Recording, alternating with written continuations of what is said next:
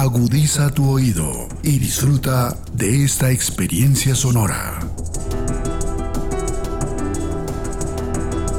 Este es un podcast Radio Unal.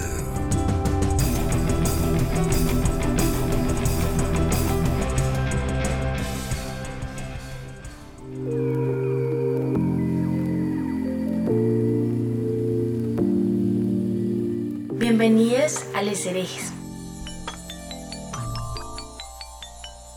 Aquí cuestionaremos lo establecido y sentiremos profundo lo cotidiano.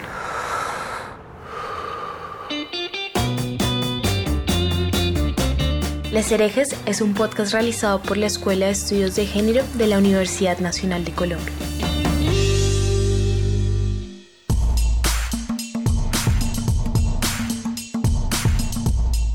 Les herejes disienten de las estructuras hegemónicas impuestas, controvierten sobre creencias que parecen inamovibles y proponen desde una perspectiva feminista nuevas opciones para comprender y construir otras formas de pensar y sentir la vida.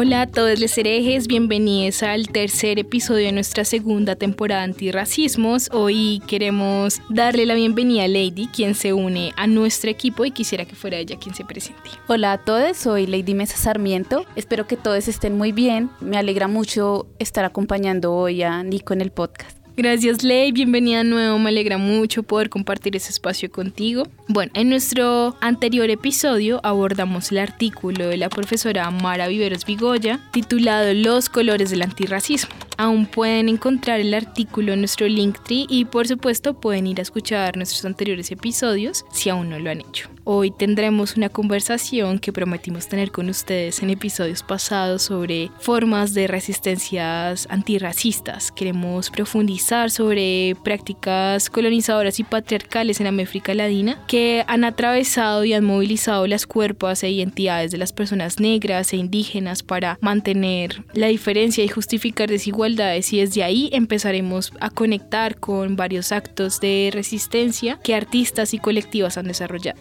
Creemos sin duda que hablar sobre sus trabajos y visibilizar contribuye en la medida en que todos ustedes también extiendan esta conversación a otros escenarios.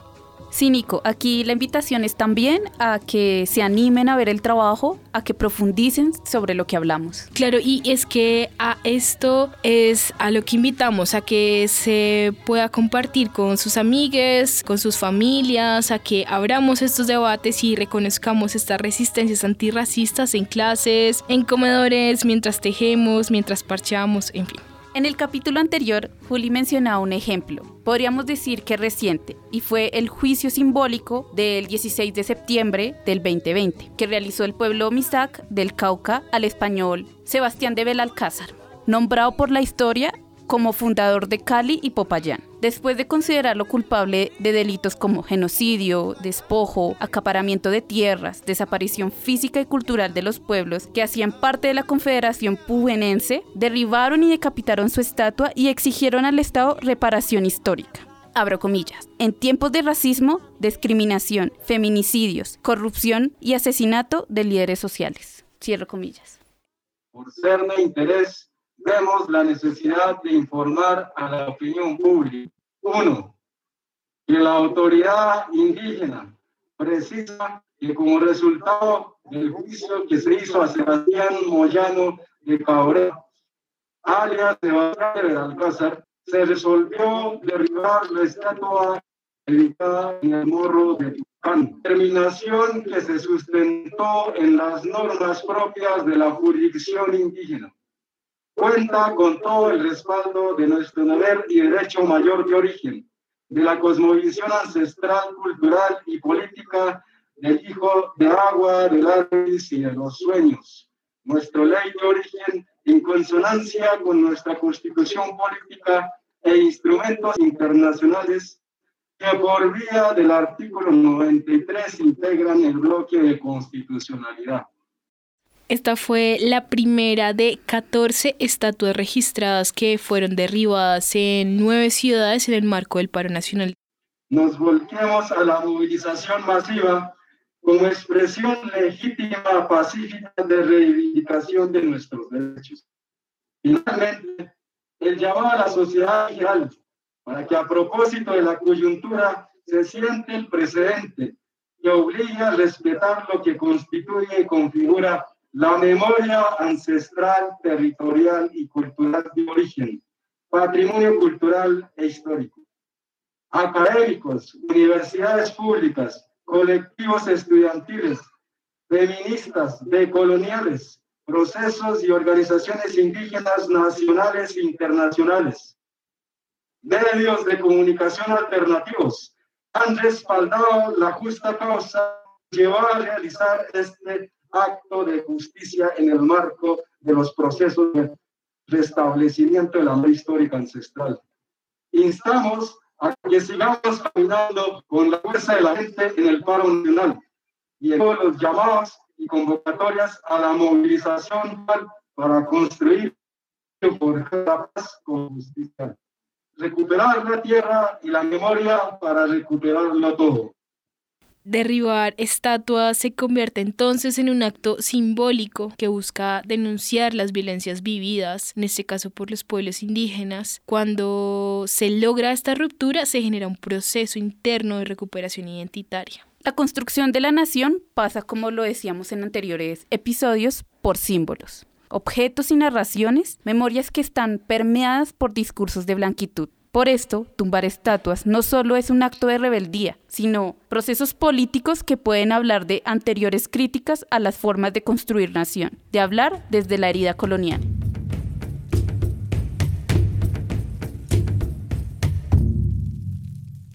Durante la semana antirracista tuvimos la oportunidad de conocer el trabajo de varios artistas, entre ellos a Liliana Angulo.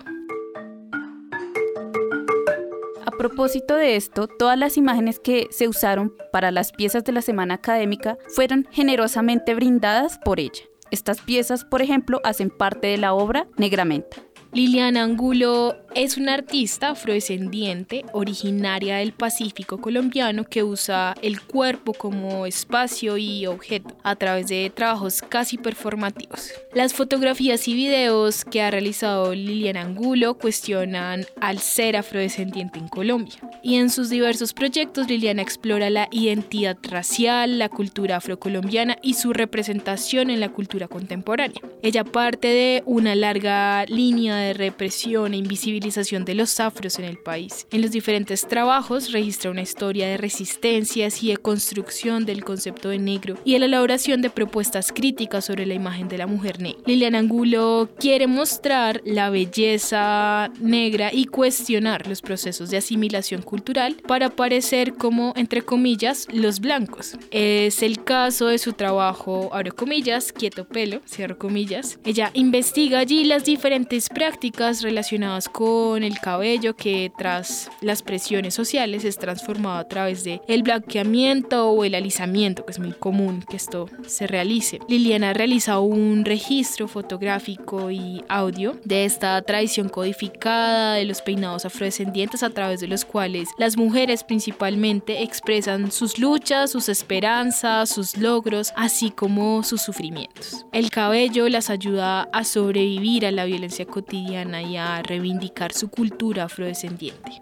Si quieren conocer más sobre Liliana, les invitamos a que vean sus obras expuestas en la colección de arte del Banco de la República y que vean la conversación que tuvimos con ella durante la semana académica. La pueden encontrar en nuestro canal de YouTube.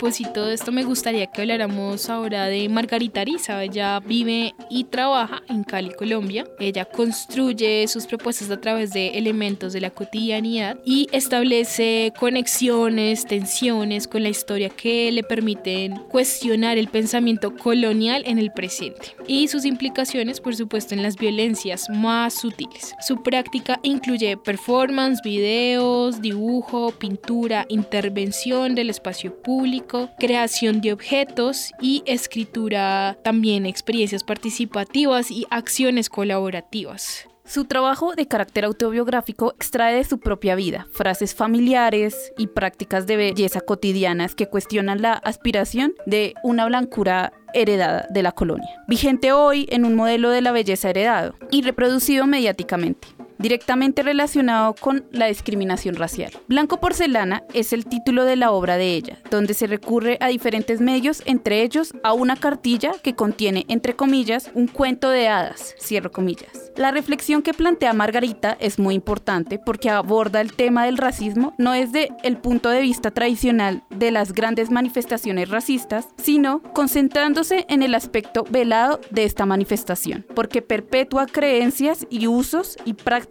a través de las generaciones. Frases y creencias que aún circulan en la mayoría de las familias. Expresiones como, este nació blanquito, limpiecito, o ella fue la única que sacó los ojos claros de mi mamá. Esperemos de pronto en la tercera generación, entre muchas otras. Ley muestra absoluta de lo mañana que está la colonialidad, el racismo en nuestra sociedad es el proceso que vivió Margarita. Luego de que ella publicara su obra Blanco Porcelana, de la que nos acabas de contar, y ser exhibida en varios lugares públicos, además de otros virtuales como Facebook y una página web, una juez ordenó al artista Margarita retirar partes de su obra a raíz de una demanda que ya recibió por parte de su familia por supuestamente violar la intimidad y el buen nombre de algunos de sus familiares. Margarita nos contaba en una conversación que tuvimos en el marco de la clase por la profesora Marias que incluso esta demanda fue firmada por adolescentes de 16 años con sus tarjetas de identidad y la forma en cómo llegó esta demanda a sus manos también era absurda. Y el proceso que tuvo que llevar a cabo para que se reconociera su derecho a la libertad de expresión fue ardua. En especial, esto nos habla de la pertinencia y de la necesidad de continuar de construyendo las prácticas cotidianas de crianza en una familia colombiana como la de Margarita en este caso, pero que también puede ser perfectamente la mía o la de otros y ustedes. Les dejaremos en nuestro link tree la cartilla de blanco porcelana para que puedan verla. Incluso, ¿por qué no le intervenirla, apropiarla, trabajarla con otros? Ahí les dejamos también esta invitación.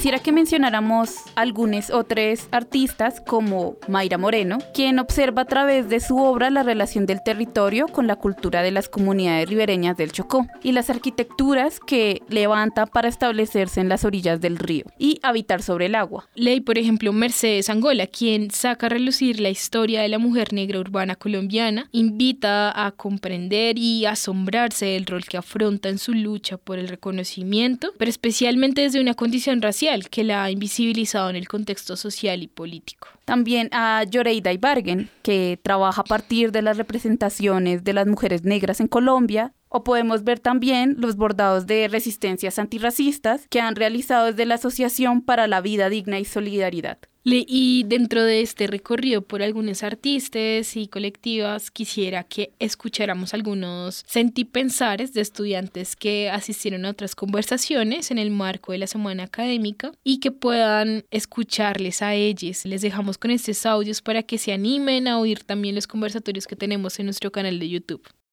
Compañera, ¿quiere que su bebé le nazca con el cabello puro mono mono?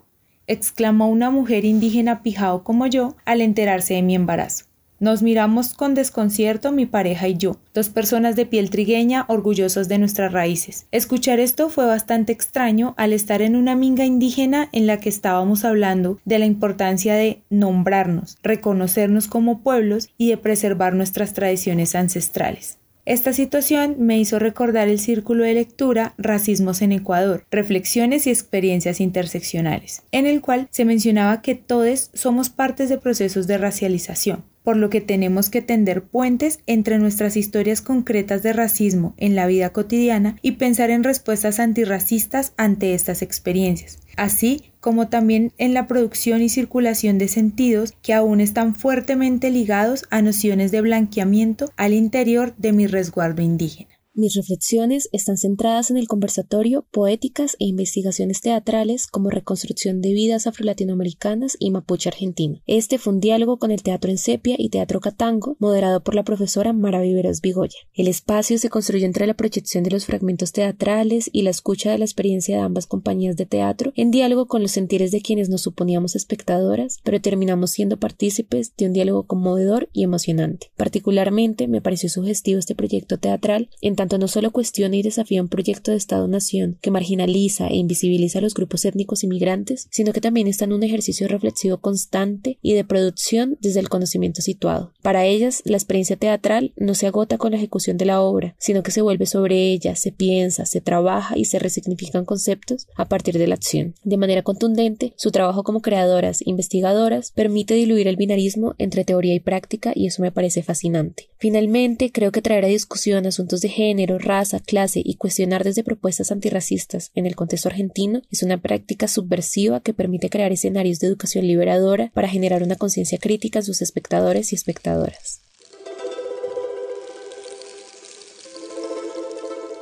Bueno, esperamos que les hayan emocionado tanto como a nosotros estos sentipensares. Hicimos este breve recorrido por acciones que vienen de procesos históricos también, ¿no? Que buscan realmente es el reconocimiento y en especial justicia transformativa. Eso tal vez lo diría Moya Bailey, de quien hablaremos más adelante. Como el juicio, por ejemplo, de a Sebastián de Belalcázar, del que hablábamos, y tumbar monumentos, intervenirlos, destruirlos e incluso renombrarse apropiarse, restablecernos vínculos con el espacio a través de la disputa de la historia, de las memorias en plural además. Nico, estos episodios que hemos venido construyendo con Van y Juli buscan dar cuenta también de la multiplicidad de posibilidades que hay alrededor de comprender la raza, el racismo, pero también de ver las resistencias y ubicarlas para profundizar y contribuir en ellas.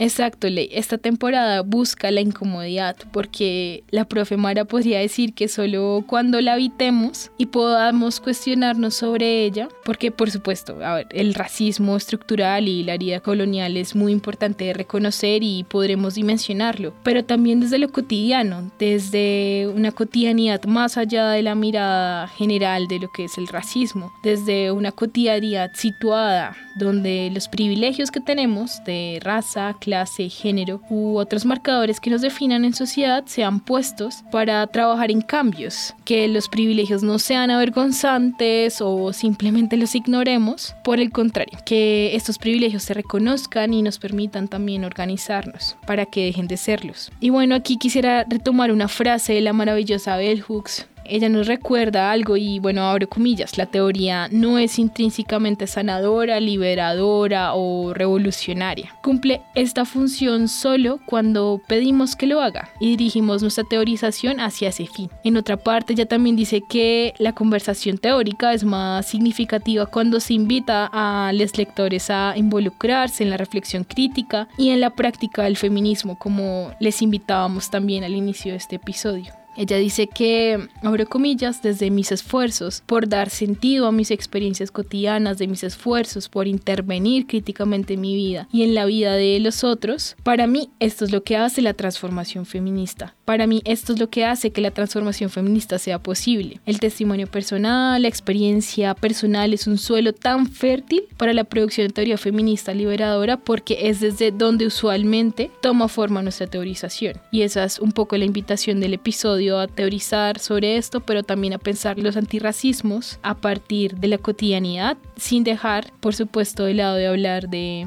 el cómo el racismo estructural también nos ha afectado y ha afectado principalmente a las comunidades indígenas y a los pueblos afro.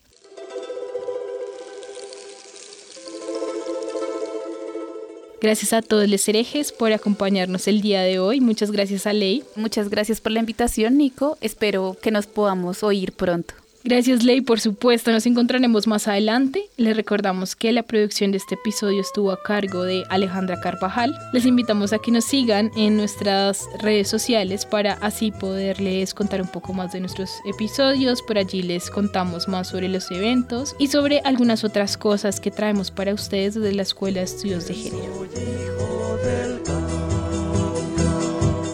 Llevo sangre de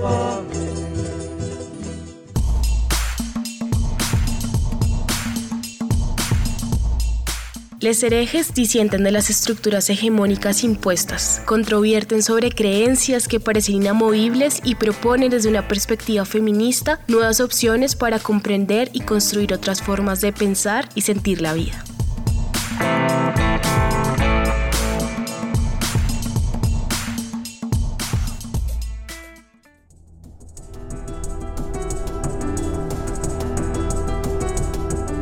Las opiniones aquí expresadas son de entera responsabilidad de sus autores y solo comprometen a los realizadores de este podcast. No representan necesariamente el pensamiento de Radio UNAL ni la posición oficial de la universidad.